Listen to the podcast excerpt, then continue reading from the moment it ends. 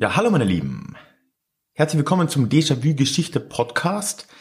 Mein Name ist Ralf und hier auf diesem Podcast, da erzähle ich alle zwei Wochen aus der Geschichte. Im Konkreten schaue ich mir da immer wieder Episoden aus der Geschichte an, die uns ein bisschen an, ja, an die Zustände heute erinnern, die uns eben das titelgebende Déjà-vu auch auslösen. Ja, und ich schaue mir generell gerne an, wie wie wir da hingekommen sind, wo wir heute eben sind und wie die heutige Welt eben auch entstanden ist. Politisch, wirtschaftlich, kulturell und so weiter. Vorweg zur Info. Ich mache ja nicht nur den Podcast alle zwei Wochen. Zwischenzeitlich gibt's auf meinem Blog deja-vue-geschichte.de auch noch Blogartikel. Und dort findet ihr alles von mir gesammelt, also alle Podcast-Episoden, alle Blogartikel, die dann auch zweiwöchentlich erscheinen. Und auch, wenn euch das interessiert, gleich schon vorweg eine Anmeldung zu meinem E-Mail-Newsletter, den ich aber auch nochmal unten verlinke und wo ich am Ende nochmal was dazu sage. Letzte Woche, beziehungsweise vor zwei Wochen vielmehr, ging es im Podcast um ja ein recht aktuelles Thema, um Fake News. Beziehungsweise habe ich über die äh, ja, die Entstehung der modernen Medien gesprochen, so vor 100, 120 Jahren, über die Entstehung der Boulevardpresse und ja, ganz nebenbei noch über, habe ich über englische Lords und über einen Zeitungsputsch und über ungarische Nationalisten und die Nazis, warum auch nicht die Nazis, geredet. Also wenn ihr das noch nicht gehört habt, hört gern mal rein. Heute, in der inzwischen vierten Episode des Podcasts, soll es auch um ein, ja, ein recht aktuelles Thema gehen. Und zwar um Putins Wiederwahl in Russland. Gut, das kam jetzt natürlich als eine Riesenüberraschung für uns alle. Putin hat die Wahl letzte Woche in Russland zum Präsidenten gewonnen. Mit gut 70 Prozent. Das hat wohl niemand kommen sehen. Wobei andererseits, also ich bin ja schon einigermaßen überrascht, weil sich dieses Mal ja anscheinend die Wahlbeteiligung im Bereich der 100% abgespielt haben. Also es gab diesmal nicht irgendwie 140% Wahlbeteiligung in irgendwelchen Wahlkreisen. Da haben, haben die Russen also einiges schon mal gelernt. Vielleicht haben sie ja auch ein bisschen was über Demokratie gelernt, als sie sich da bei den Amis reingehackt haben. Wer weiß. Natürlich geht es aber in einem Geschichte-Podcast wie Déjà-vu nicht in erster Linie um Putin, sondern es soll ja um ein Thema gehen, das mit Putin und mit Russland im Allgemeinen immer in Verbindung gebracht wird. Das ist die Autokratie als Gegenstück zur Demokratie. Ne? Und eben dieses Wort Autokratie, das ist ja ein fast schon geflügeltes Wort, wenn es um Russland geht. Und Russland und Autokratie, das sind ja de facto Synonyme für viele. Und genau darum soll es gehen. Warum ist das denn so? Warum ist Autokratie so eng mit dem russischen Staat verbunden. Ja, und um es ganz prägnant zu sagen, es soll darum gehen, wie ähnlich sich Putin und Ivan der Schreckliche eigentlich wirklich sind. Ja. Die schlechte Nachricht vorweg. Um diese Frage zu beantworten, muss ich mir eigentlich die gesamte Geschichte Russlands anschauen. Tja, gibt's Schwierigeres, ne? Also 1200 Jahre die ich jetzt in den nächsten 20 Minuten überfliegen möchte. Ha, aber dafür lernt ihr noch was. Ich versuche es natürlich simpel zu halten und wirklich nur die wichtigsten Stationen zu beschreiben. Aber ja, ich will die letzten ja, 1000, 1200 Jahre der Geschichte behandeln und da zwischendurch dann immer wieder unser Augenmerk ein bisschen drauf richten, wo denn jetzt diese angeblich so typische russische Autokratie ins Spiel kommt. Wenn man über russische Geschichte redet, also über den Staat Russland, nicht über die Bevölkerung, dann ist ein guter Einstiegszeitpunkt im neunten Jahrhundert nach Christus. Das ist nämlich die Zeit, als sich der erste russische Staat gebildet hat. Man muss sich vorstellen, hier frühes Mittelalter, da war noch relativ viel in Bewegung in Russland und auch in Europa. Also da war die Völkerwanderung noch nicht vollständig abgeebbt zumindest, da war noch viel, viel im Flux. Und so hat sich da eben auch aus relativ ja, einer unwahrscheinlichen Richtung eigentlich ein erster Vorgänger des russischen Staats gebildet, nämlich die Kiewer Rus. Ryan Reynolds here from Mint Mobile. With the price of just about everything going up during inflation, we thought we'd bring our prices down. So to help us, we brought in a reverse auctioneer, which is apparently a thing. Mint Mobile unlimited premium wireless. Ready to get 30, 30, bit to get 30, bit to get 20, 20, 20, bit to get 20, 20, bit to get 15, 15, 15, 15 just 15 bucks a month. So, Give it a try at mintmobile.com slash switch. $45 upfront for three months plus taxes and fees. Promo rate for new customers for limited time. Unlimited more than 40 gigabytes per month. Slows. Full terms at mintmobile.com.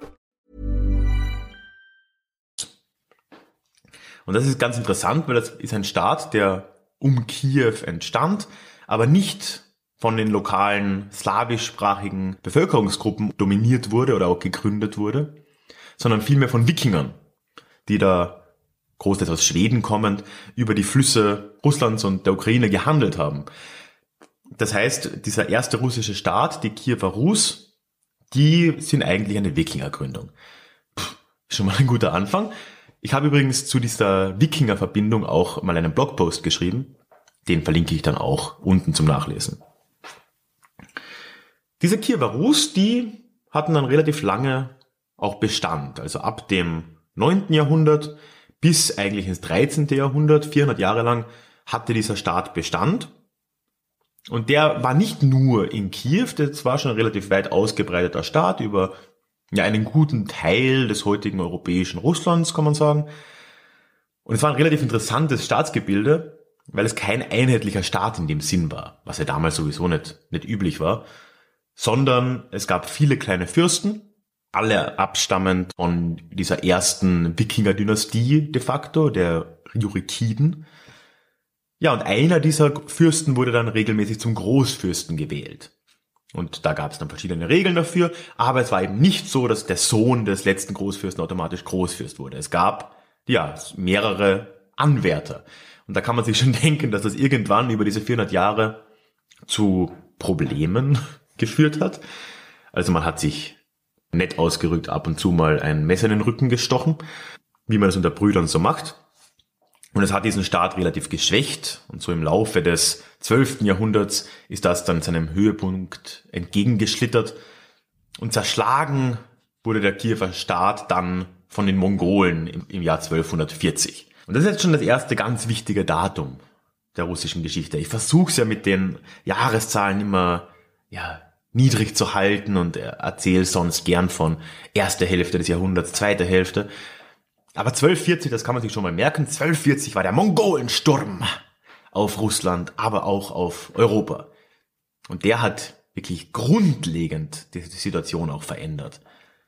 1240, das war nicht mehr Genghis Khan übrigens, sondern ein Nachkomme Genghis Khans. Ich glaube, es war sein Enkel, der da eben ein erneutes Mal in Europa eingefallen ist und unter anderem eben diesen Staat der Kiewer Rus ja, zerstört hat.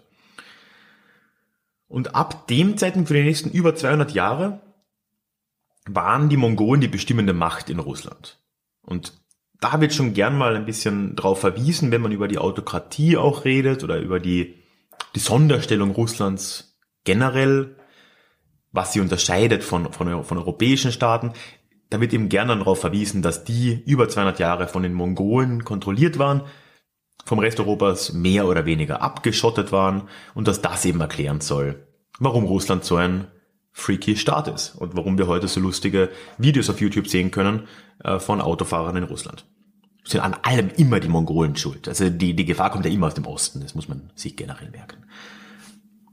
Ja, in dieser Zeit allerdings war es dann nicht so, dass durch die Mongolenherrschaft die russischen oder eben die Jurikiden, die, die Herrscher in diesen Fürstentümern komplett entmachtet ge gewesen wären. Also so war das ja nicht.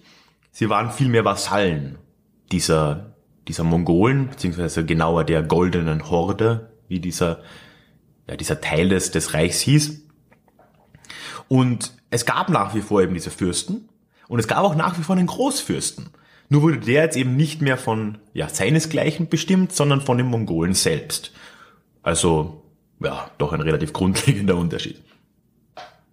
In dieser Zeit der Mongolenherrschaft, da entsteht dann aber auch schon die, die Wurzel des neuen russischen Staats, wenn man so will. Und das ist dann, wo Moskau ins Spiel kommt. Weil der moderne russische Staat, wie wir ihn heute auch noch kennen, der geht in seinen Wurzeln nicht auf Kiew und auf die Kiewer Rus zurück oder auf die Mongolen, der geht auf Moskau zurück. Und Moskau war damals ja eigentlich nur eines der vielen Fürstentümer. Was die aber erreicht haben in dieser Mongolenherrschaft war, dass sie zunehmend mehr und mehr Macht an sich gezogen haben. Und so ungefähr 100 Jahre nachdem die Mongolen erstmal aufgetaucht waren, war Moskau so weit, dass sie eigentlich ständig zum Großfürsten ernannt wurden. Das hatte für Moskau einige Vorteile. Denn eine Aufgabe des Großfürsten für die Mongolen war, Steuern einzuheben und die dann eben weiterzuleiten. Und da kann man sich jetzt dann schon vorstellen, nicht nur aus heutiger Perspektive, sondern ja gerade von der Perspektive vor 700 Jahren, dass nicht alles dieser Steuern es unbedingt von Moskau an die Mongolen geschafft hat. Das kann man jetzt einfach mal behaupten. Das heißt, Großfürst zu sein und von den anderen russischen Fürstentümern Geld einzuheben, das hat sich für Moskau schon gelohnt. Zur gleichen Zeit, da zog auch der Metropolit, also der Vorsitzende, blödes Wort, ja, der Chef der russisch-orthodoxen Kirche nach Moskau um. Und damit ist eben hier mit dem ständigen Großfürstentum und mit der Kirche, die jetzt auch da war, die natürlich ein großer Faktor war, auch für den Machterhalt, hat sich Moskau sehr etabliert. Und das haben die natürlich genutzt. Also dieses Geld, das ist geflossen, die Macht ist stärker geworden im Reich und das hat man dann eben ja umgewandelt in ja Aggression nach außen. Also Russland fiel eigentlich immer mehr unter die Kontrolle Moskaus also mit Russland meine ich die anderen Fürstentümer. Und Moskau hat eben dann all seine Konkurrenten auch zunehmend frontal angegriffen. Novgorod war da jetzt eine klassische Stadt, die da ja doch auch ein Konkurrent für Moskau war. Und so ist diese Macht in Moskau immer weiter angestiegen, bis man irgendwann sich sogar gegen die Mongolen gewandt hat. Und das ist dann wirklich die Geburtsstunde des neuen russischen Staats, 1480, also 240 Jahre nachdem die Mongolen da aufgetaucht waren, werden sie von den Moskauern de facto vertrieben. In der Zeit ist dann auch ganz klassisch der Beginn der russischen Autokratie angesiedelt. Also da wird jetzt immer darauf verwiesen, okay, wenn es die Autokratie vorher in den Kiewer Rus noch nicht gab und wenn es nicht die Mongolen selbst waren, die diese Ideen nach Russland gebracht haben, dann beginnt es aber spätestens hier zum Zeitpunkt der Vertreibung der Mongolen, beziehungsweise zu diesem Zeitpunkt, als Moskau als, ja, als Großmacht innerhalb dieses, dieser russischen Fürstentümer hervorgegangen ist, dort hat das begonnen. Ein paar Trends sind da natürlich ganz wichtig. Einerseits wurde der Adel entmachtet. Das heißt, die Adligen, die kleineren Adligen, aber auch die Großgrundbesitzer und so weiter, die hatten in Moskau immer weniger zu sagen. Immer mehr Macht ging zum Großfürsten selbst. Und parallel dazu hat natürlich auch die Kirche da extrem geholfen. Klar, der Metropolit, der ist nach Moskau gezogen, das war schon mal relativ hilfreich. noch viel hilfreicher allerdings war das 1453, noch ein ganz wichtiges Datum, Konstantinopel an die Osmanen fiel. Und in Konstantinopel, der Hauptstadt des Oströmischen Reichs, Zentrum der griechischen Kultur, da, da saß ja der, der oberste Chef aller orthodoxen Christen, der Patriarch. Aber das war jetzt ja Geschichte. Das heißt, ja, der Metropolit von, von Russland oder von Moskau, der wurde dann auch zum Patriarchen. Und im Gegenzug wurde er eigentlich verstaatlicht. Also die Kirche, die durfte dann für den Machterhalt der, der Großfürsten auch dienlich sein und hat im Gegensatz natürlich einiges auch an Privilegien wieder bekommen. Und das sind jetzt wirklich schon die, das ist die Saat der, der künftigen Autokratie in Russland, wenn man das so will. Diese gesamte Entwicklung, vor allem am Ende der Herrschaft der Mongolen, Die ist mit einem Namen ganz eng verbunden in Moskau und zwar mit Ivan dem Dritten oder auch Ivan dem Großen. Er war eben die treibende Kraft da gerade in dieser, in dieser Phase im späten 15. Jahrhundert. Und sein Enkel, Ivan IV., der ist dann auch die erste Person, die diese Macht so richtig zementiert hat. Und Ivan IV. hatte auch einen schönen Beinamen, das ist Ivan der Schreckliche, über den haben wir jetzt ja schon mehrmals gesprochen. Man kann sich schon vorstellen, wenn man jetzt seinen Namen mit dem Namen seines Opas vergleicht, von Ivan den Großen zu Ivan dem Schrecklichen, kann man sich schon vorstellen, wie so die Bewertung dieses Ivans des Vierten so war. Wobei man muss auch fairerweise dazu sagen, dass schrecklich für das russische Grosny gar nicht so eine gute Übersetzung ist, aber gut, sei es drum. Wichtig war der Ivan trotzdem und nicht nur, weil er schrecklich war. In erster Linie war er mal wichtig, weil er der erste Zar Russlands war. Das gab's vorher nicht. Vorher gab's den Großfürsten und er hat sich dann Mitte des 16. Jahrhunderts erstmals als Zar bezeichnet und auch als Zar krönen lassen. Und das zeugte von einem ganz neuen Selbstbewusstsein dieses neuen Russlands. Weil es war inzwischen ja nicht mehr nur Moskau, es wurden alle möglichen anderen Fürstentümer schon lange da auch wieder hinzugefügt. Die Konkurrenten wurden zum größten Teil besiegt. Und jetzt als Zar hat man sich in eine Linie gestellt. Mit Rom, mit Byzanz, mit Konstantinopel. Und hat ihm gesagt, ja, wir sind doch die Fortführung von all dem. Zar in letzter Instanz kommt vom Wort Cäsar wie ja auch das Wort Kaiser von, vom Wort Caesar kommt.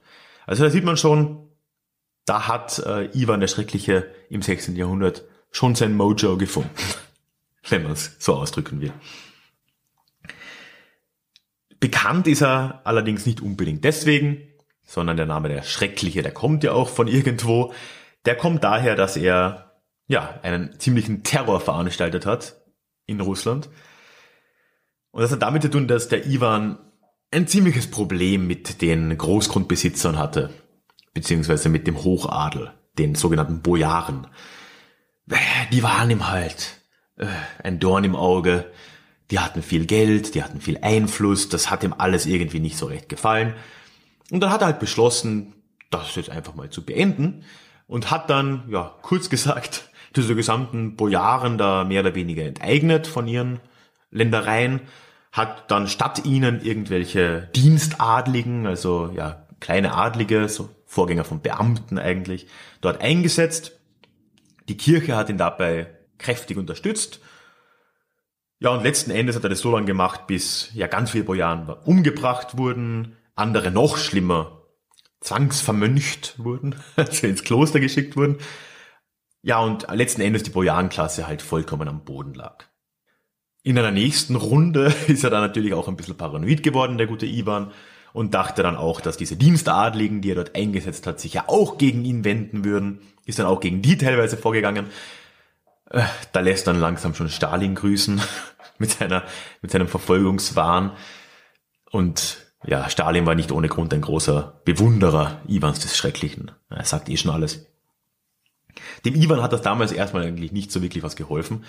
Weil als der dann in den 1580ern stirbt, da hat er nur einen Sohn und der ist auch noch geistig unterbemittelt. Der gute Fjodor, der durfte dann auch oder konnte eigentlich nicht selbst regieren, hat einen Statthalter. Ja, und als der dann auch starb, der Fjodor, 1598, da, da ist nicht nur quasi die, die das Erbe Iwans ausgestorben, da sind die gesamten Jurikiden ausgestorben. Es gab dann einfach keinen mehr. Gut, war Ivan auch ein bisschen selber schuld. Einen anderen seiner Söhne hat er nämlich einfach mal in Rage erschlagen. Und einen anderen, einen gewissen Dimitri, der ja, der ist angeblich, angeblich ermordet worden. Aber davon hören wir dann auch gleich noch. Ja, und damit beginnt dann entgegengesetzt dessen, was der Ivan der Schreckliche vielleicht wollte, nicht die Glanzzeit Russlands, sondern erstmal eine Zeit des großen Chaos, also im beginnenden 17. Jahrhundert geht es ziemlich rund in Russland. Die Zeit wird als Zeit der Wirren bezeichnet oder im Russischen die Smuta. Und ja, da geht's halt wirklich rum. Also erst als dann dieser Fjodor, der Sohn, stirbt, da lässt sich erstmal sein Statthalter ganz nonchalant zum, zum Zahn krönen. Warum auch nicht? Dann kamen aber noch gleich zwei Leute daher, in kurzen Abständen, die von sich behaupteten, eben dieser Dimitri zu sein, der da angeblich ermordet worden war. Die zwei wurden dann auch passend als Pseudo-Dimitris bezeichnet, wurden dann praktischerweise auch immer von den jeweiligen großen Feinden Russlands unterstützt, einer von Polen und einer von Schweden. Ja, und dann später war überhaupt noch ein Jahr lang der polnische König Sigismund Vasa an der Macht in Russland, wurde da zum Zahn. Übrigens, Vasa, der war ja auch eigentlich wieder Schwede. Äh, ja, die Inzucht im Ostseeraum, ich spaß mir. Imagine the softest sheets you've ever felt. Now imagine them getting even softer over time. That's what you'll feel with Bowl and Branch's organic cotton sheets. In a recent customer survey, 96% replied that Bowl and Branch sheets get softer with every wash. Start getting your best night's sleep in these sheets that get softer and softer for years to come. Try their sheets with a 30-night guarantee. Plus, get 15% off your first order at bowlandbranch.com. Code BUTTERY. Exclusions apply. See site for details. Kurz gesagt, die ersten 15 Jahre des 17. Jahrhunderts waren in Russland so, so mittel. Und das wird erst ja, 1613 dann langsam geändert, weil da sich die Adligen, die halt da noch übrig waren, in Russland zusammengerafft haben und gesagt haben, hey, wir wollen doch keinen König aus Polen oder Schweden oder sonst was und wir wollen keine Pseudo-Dimitris und wir wollen schon gar keine Statthalter, die sich da als Zaren aufspielen. Na, wir wählen jetzt einfach einen einen Adligen und der soll unser neuer Zar sein und dann ist gut. So, wen sie da gewählt haben, war ein gewisser Michael Romanov. Das Name könnte dem einen oder anderen jetzt ja vielleicht was sagen. Von den Romanows hören wir ja vielleicht noch mehr in der Geschichte. Damals war die Kalkulation der Adligen aber eine andere. Die haben sich eigentlich gedacht, ja, der Michael Romanov, der ist, der ist jung, der ist unerfahren, ja, und der wird einfach ein schwacher Zar werden. Er war zu dem Zeitpunkt, ich glaube, 17 Jahre alt. Wird schon nicht so lange dauern, die Sache, haben sich die Adligen gedacht, bis sie was Besseres finden. Ne? Ja, da haben sie sich halt dann ein bisschen verkalkuliert. Genau genommen haben sie sich um 300 Jahre verkalkuliert und die Romanows sind in Russland bekanntlich erst 1917 von der Macht gedrängt worden. Aber ja, Menschen machen Fehler, ne? Als Dank für seine Wahl hat der, der Romanov und seine Nachfolger die Adligen dann auch gleich, gleich wieder ordentlich von der Macht weggedrückt. Also man hat von diesen Adligen, die ihn da gewählt haben, dann auch so, bald nichts mehr gehört. Und auch sonst ging's, ja, ging's eigentlich weiter wie gehabt. Also, ja, die Kirche war nach wie vor ja, Teil des Staates mehr oder weniger, hat eben diese Romanov-Dynastie ganz stark unterstützt, auch gegen diese Adligen. Weil die Kirche hat ja immer gesagt, der Zar, der ist ja Gott bestimmt. Das heißt, es darf ja neben dem Zaren eigentlich niemanden sonst geben. Das wäre ja ketzerisch. Oh, das ist natürlich ein praktischer Plan. Gebracht hat's der Kirche übrigens nie was. Ich weiß nicht, warum die immer dem Zaren so treu waren. Nur ein paar Jahrzehnte später hat ein, ein Nachfolger von Michael überhaupt den Patriarchen nicht nachbesetzt über acht Jahre, weil er sich mit der Kirche zerstritten hat also viel Dankbarkeit war da eigentlich nicht, aber naja, man kann jetzt ja auch nicht von der orthodoxen Kirche verlangen, allzu realitätsnah zu agieren. Also das, das wäre gegen, das wäre gegen die Natur.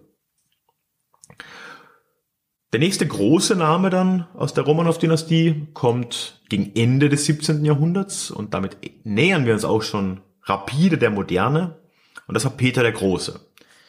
1689 muss man sich jetzt nicht merken, kam der an die Macht. Und der ist ja vor allem dadurch bekannt, dass er absolut reformgeil war und er war auch europageil.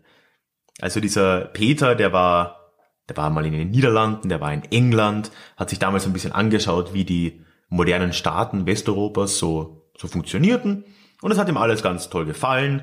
Und das wollte er eben dann auch in Russland haben und hat dann in Folge den Staat, die Verwaltung, die Armee, die Schulen, alles Mögliche reformiert in Russland. Ganz bekannt natürlich hat er die Hauptstadt verlegt, von Moskau nach St. Petersburg. Übrigens ist St. Petersburg nicht nach Peter dem Großen benannt, sondern natürlich nach dem heiligen Petrus. Dass der den gleichen Namen hatte wie der Herrscher, das ist jetzt eine üble Unterstellung, wenn man da jetzt behaupten würde, dass der einfach seinen eigenen Namen da zementieren lassen wollte und eine Ausrede gesucht hat. Ach, das ist Fake News. Fake News ist das. Ganz bedeutend war Peter übrigens dann ein paar Jahre später erst, oder, oder wieder, denn 17, in den 1720er Jahren, da hat er sich dann ganz offiziell auch zum Kaiser ausrufen lassen. Gut, vom Zar zum Kaiser ist eigentlich kein weiter Schritt, aber der Titel Imperator, das klingt natürlich gleich noch ein bisschen besser. Sein offizieller Titel war grob übersetzt sowas wie allrussischer Kaiser und Autokrat. Also Selbstherrscher. Diese Autokratie, die war sogar im Titel des, des, des russischen Herrschers dann auch ja, verewigt. Und das war dann der Zeitpunkt, als dann mit der Kirche und mit den anderen Gewalten im Staat endgültig bergab ging. Also der Patriarch wurde kurzerhand abgeschafft. Es gab dann keinen Patriarchen mehr in der russisch-orthodoxen Kirche. Es gab dann nur noch einen Metropoliten und einen Erzbischof Moskaus. Aber bis 1917, ironischerweise, unter Lenin, gab es dann keinen Patriarchen mehr. Und dann dauerhaft gab es überhaupt erst wieder 1943 einen Patriarchen in Russland. Also das hat relativ lang seine Wirkung bewahrt. Ja, und auch ansonsten gegen, gegen die Adligen und, und, und auch gegen die langsam aufkommende Bürgerschicht, da hat sich der, der Peter ganz stark dagegen gestemmt, weil er war halt einfach auf einem Siegestrip. Ne, der hat gerade den Staat reformiert, hat dann gegen Schweden im großen nordischen Krieg einen triumphalen Sieg gewonnen, hat sich dann zum Kaiser ausrufen lassen, der war halt einfach gerade gut drauf, on a roll. Der hat das dann durchgezogen und so war das dann auch. Ja, und so ging es dann eigentlich in Russland auch weiter, mehr oder weniger. Die Kirche blieb oder wurde weiter entmachtet, der Adel wurde über die nächsten 200 Jahre auch immer niedrig gehalten, die Leibeigenschaft wurde ausgeweitet, immer mehr. Also mit Freiheiten war es nicht sonderlich im Zarenreich. Und wo das dann hingeführt hat, das wissen wir ja dann auch nämlich zum, ja, zum rapiden Abstieg Russlands dann im ja, späteren 19. Jahrhundert, was dann so weit geführt hat, dass Russland 1905 gegen Japan einen Krieg verloren hat. Und das war dann das erste Mal in ich weiß nicht wie vielen hundert Jahren, dass ein europäischer Staat, ein moderner, mehr oder weniger moderner europäischer Staat gegen einen nicht-europäischen Staat im Krieg verloren hat. Also das war dann schon problematisch. Da gab es dann auch gleich eine Revolution 1917 bekanntlich ja nochmal zwei Revolutionen. Ja, und heute sind wir eben, wo wir sind. Das heißt, um jetzt auf die Grundfrage zurückzukommen, die Autokratie in Russland gibt's tatsächlich schon ziemlich lange. Und theoretisch war es im Zarenreich immer so, dass alle Macht eigentlich beim Zar bzw. beim Kaiser lag und alle anderen Leute, also alle Adligen, alle Personen, die er da als Minister oder so ernannt hat, alle Institutionen, die hatten Macht nur deswegen, weil sie in seinem Namen handelten. Gut. Das wird jetzt aber dann gern verallgemeinert. Also es wird dann gern diese direkte Linie gezogen von den Mongolen über Ivan den Dritten, Ivan den Vierten, Peter den Großen, ja, bis in letzter Instanz zu Stalin und zu Putin. Eine Linie, so ist das, so ist Herrschaft in Russland und so wird es immer sein. Ja, gut, kann man argumentieren. Gab es auch immer große Verfechter dieser Idee, dass Russland eben die Demokratie nicht braucht oder dass die Demokratie zu Russland nicht passt und dass eine starke Hand irgendwie passender wäre. Auch große Namen haben das unterstützt. Dostoevsky war ein großer Anhänger dieser Idee zum Beispiel. Aber als kleines Gegenargument muss man schon auch sagen, dass die Macht des Zaren schon auch immer beschränkt war. Und zwar, vielleicht war es nicht beschränkt durch Gesetze oder durch den Adel oder durch die Kirche, aber sie war beschränkt durch einerseits einfach die Größe des Landes. Es war über lange, lange Zeit der russischen Geschichte nicht möglich, dieses zunehmend riesige Reich komplett durchzuregieren. Da gab es einfach dann Freiheiten für ja, lokale Adlige oder, oder auch für, für Städtegemeinschaften und so weiter. Das gab es. Und dann natürlich ganz großer Punkt, die Korruption. es gab ja immer schon Korruption, also in Russland gibt es heute noch genügend Korruption, aber vor ein paar hundert Jahren kann man sich nur vorstellen, dass es noch um einiges schlimmer war. Das heißt, der Zar konnte in Realität nicht einfach durchregieren. Es gab da schon auch Grenzen. Ja, und das ist auch heute noch so. Also die Korruption gibt's in Russland immer noch. Habe ich jetzt gespoilert. Und auch heute noch gibt's Leute, auf die jemand wie, wie Putin bauen muss, um seine Macht zu behalten. Es gibt vielleicht keine Bojaren mehr, dafür gibt's halt die Oligarchen. Und auch wenn das nur angeblich 25 Stück sind, die dieses Land äh, zusammenhalten, ja, 25 ist mehr als einer. Ne? Also ganz so ist es dann auch nicht mit der Autokratie. Die große Frage, die dann am Ende bleibt, ja, erstens, wie viel haben Putin und Ivan der Schreckliche gemeinsam? ja, wenig überraschend würde ich mal sagen, gar nicht so viel. Aber dann, wie, wie sehr sind diese Wurzeln der Autokratie eigentlich immer noch da im heutigen Russland? Es wurde ja lange gesagt über das Zahnreich, dass dadurch, dass der Herrscher nicht durch Gesetze, nicht durch die Kirche und nicht durch den Adel kontrollierbar war, er eigentlich nur gewaltsam überworfen werden konnte. Deswegen haben wir in der Geschichte ständig Revolutionen in Russland, gerade in der modernen Geschichte. Da ist die Frage, ist das heute noch so? Ich weiß es ehrlich nicht. Also gut, es gibt in, in Russland Wahlen, die gehen dann halt so aus, wie sie immer ausgehen. Dann ist die Frage, ist jemand wie Putin abwählbar? Oder ist es eigentlich immer noch so, dass dadurch, dass die Autokratie da vorherrscht, ein Herrscher nur gewaltsam gestürzt werden kann. Ja, ich weiß es nicht. Also da freue ich mich jetzt einfach mal auf Input von euch. Was, was denkt ihr dazu? Lasst es mich mal wissen. Ich bin auf allen möglichen Kanälen erreichbar. Einerseits könnt ihr einfach auf der Webseite auch unter dieser Episode kommentieren, wenn ihr das da hören solltet. Nochmal deja-vue-geschichte.de. Da ist es natürlich dann ganz öffentlich. Aber ansonsten, ich bin auf Facebook erreichbar, auf Twitter, das findet ihr auch alles auf der Website. Oder schickt mir eine E-Mail. Ich habe eine neue Feedback-Adresse. Das ist feedback at deja-vue-geschichte.de. Alles ohne Sonderzeichen und so weiter. Würde mich wirklich interessieren, was ihr da dazu denkt. Auch generelles Feedback bitte zu dieser Episode, zu vorhergehenden Episoden, zum Format selber, Vorschläge für Themen. Ich bin dafür alles offen und ich freue mich auf jeden Fall von euch zu hören. Ja, ansonsten war es dann das auch von meiner Seite. Wir hören uns, wie gesagt, in zwei Wochen dann wieder. Dazwischen gibt's nächste Woche wieder einen Blogartikel, also schaut da mal vorbei. Wie gesagt, Link, ja, den äh, lege ich unten auch nochmal rein. Und wie versprochen am Anfang nochmal kurz die Werbung. Es gibt auch einen E-Mail-Newsletter, das ist für euch die einfachste Möglichkeit, auch am Laufenden zu bleiben. Ich spam euch da nicht zu, ihr findet unten einen Link dazu, da kriegt ihr einmal im Monat oder so mal Updates über alle neuen Episoden, über alle neuen Blogartikel. Ja, und zwischendurch, wenn sich was Neues tut, wenn ich, ja, ab und zu frage ich auch einfach mal nach ein bisschen Input, ein bisschen Feedback. Da kann man echt super in Kontakt bleiben, würde ich mich sehr über Anmeldungen freuen. Ja, zu guter Letzt natürlich, obligatorisch, freue ich mich, wenn ihr mich in iTunes etc. abonniert, in iTunes bewerten. Das ist natürlich auch immer extrem hilfreich, weil man hört ja immer mit der Sichtbarkeit, da, da, da hilft es, wenn man ein paar Bewertungen hat. Also freue ich mich extrem drüber. So, da belasse ich es dann aber. Wir hören uns das nächste Mal wieder. Bis dahin, macht's gut. Tschüss.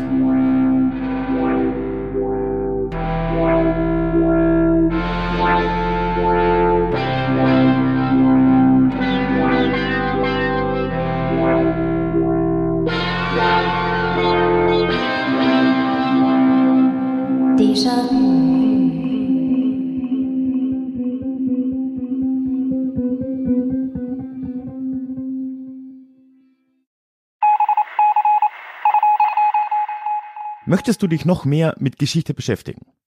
Dann werde doch Teil der Community und hol dir deine persönliche Dosis Geschichte regelmäßig ins Postfach mit dem Déjà-vu Geschichte Newsletter.